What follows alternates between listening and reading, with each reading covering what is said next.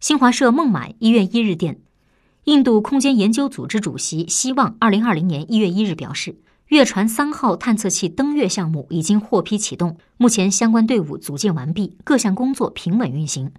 月船三号项目将在月船二号项目的基础上展开。该探测器预计于二零二零年底或二零二一年发射升空。另外，据希望介绍，作为印度首个载人航天飞行计划“加甘扬计划”的一部分，从二零二零年一月的第三周开始，由印度空军挑选的四名男子将在俄罗斯接受相关训练。加甘扬计划预计到二零二二年完成，届时会将三名印度宇航员送入近地轨道，并在太空停留大约七天。